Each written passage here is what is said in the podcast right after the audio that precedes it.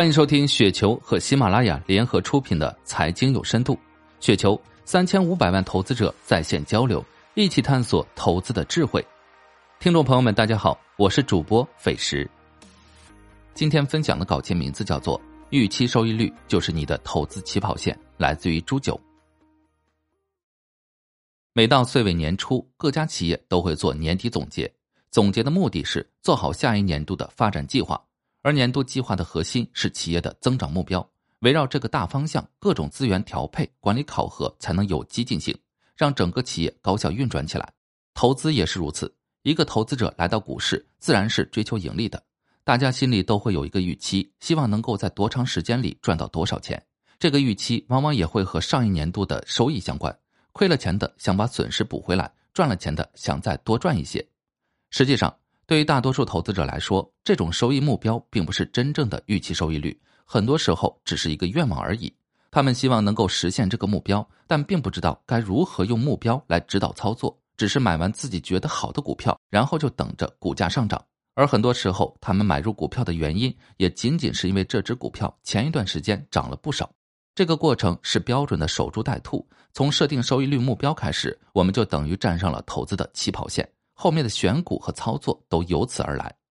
股市里最基本的公式：P 等于 PE 乘 E。股价的增速来源于估值乘业绩的增速。要实现预期收益率，就需要一个明确的认识：想要赚到这些钱，是靠业绩的上升，还是靠估值的提升？这是投资股票的根本性问题。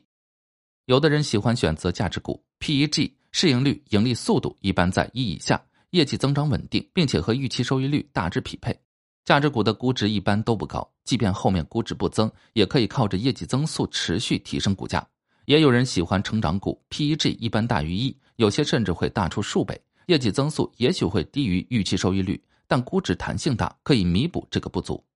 对于收益率要求不高的投资者，往往喜欢价值股这类股票，杀估值的空间较小，只要企业能保持稳定的业绩增速，收益率就会有保证，相对确定性较强，这是价值股的优势。而收益率要求较高的投资者更喜欢成长股，毕竟业绩增速是要结合现实的。A 股中能长期保持百分之三十以上业绩增速的企业并不多，想要获得百分之三十以上的投资收益，更多需要靠估值的提升来实现。这是成长股的优势。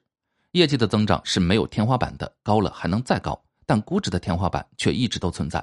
当市场给了一只股票较高的估值，那是认为这个企业未来的业绩增速会很快把估值降下去。而不是认为它可以一直保持着低增速，同时还能保持高估值。对那些长期保持着高估值的企业来说，业绩的压力就会更大。不但要够高，还要一直保持增速的提升趋势，不能出现明显下滑，否则杀估值的过程就会成为一场灾难。所以，价值股的投资成功率相对较高，但给予投资者的收益率也很难有超预期的可能。而成长股的预期收益率兑现起来可能难度会大一些，但如果实现，就会比价值股多不少真金白银。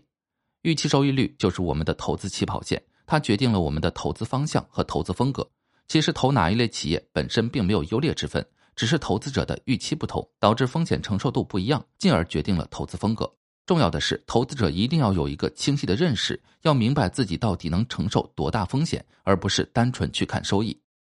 很多人选股的时候并没有太高的投资预期，但买入之后看到其他人的收益比自己高出很多，就开始以为自己犯了错误。这种情况持续的时间越长，他的内心就会越煎熬，有可能会放弃自己原来的计划，做出追高的选择。也有人只看到了较高的投资回报，但对其中的波动风险缺乏足够的心理准备。持仓过程中大起大落的股价让其心理上出现很大落差，甚至会严重影响情绪和身体。这种模式容易出现低位割肉的情况，直接导致投资损失。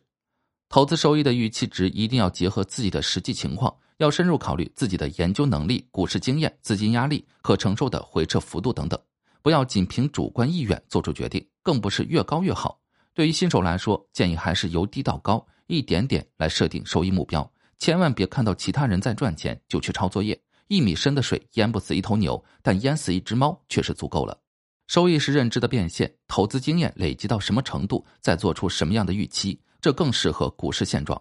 毕竟市场上绝大多数人都是赚不到钱的，大部分基金也是把资金投在固收产品上，能有百分之六的收益就算不错了。过高的投资预期对任何人来说都是危险的。就像跑马拉松的一句谚语说的那样：“前面快十秒，后面慢一分，量力而行是一切收益的根基。以上就是今天的全部内容，感谢您的收听。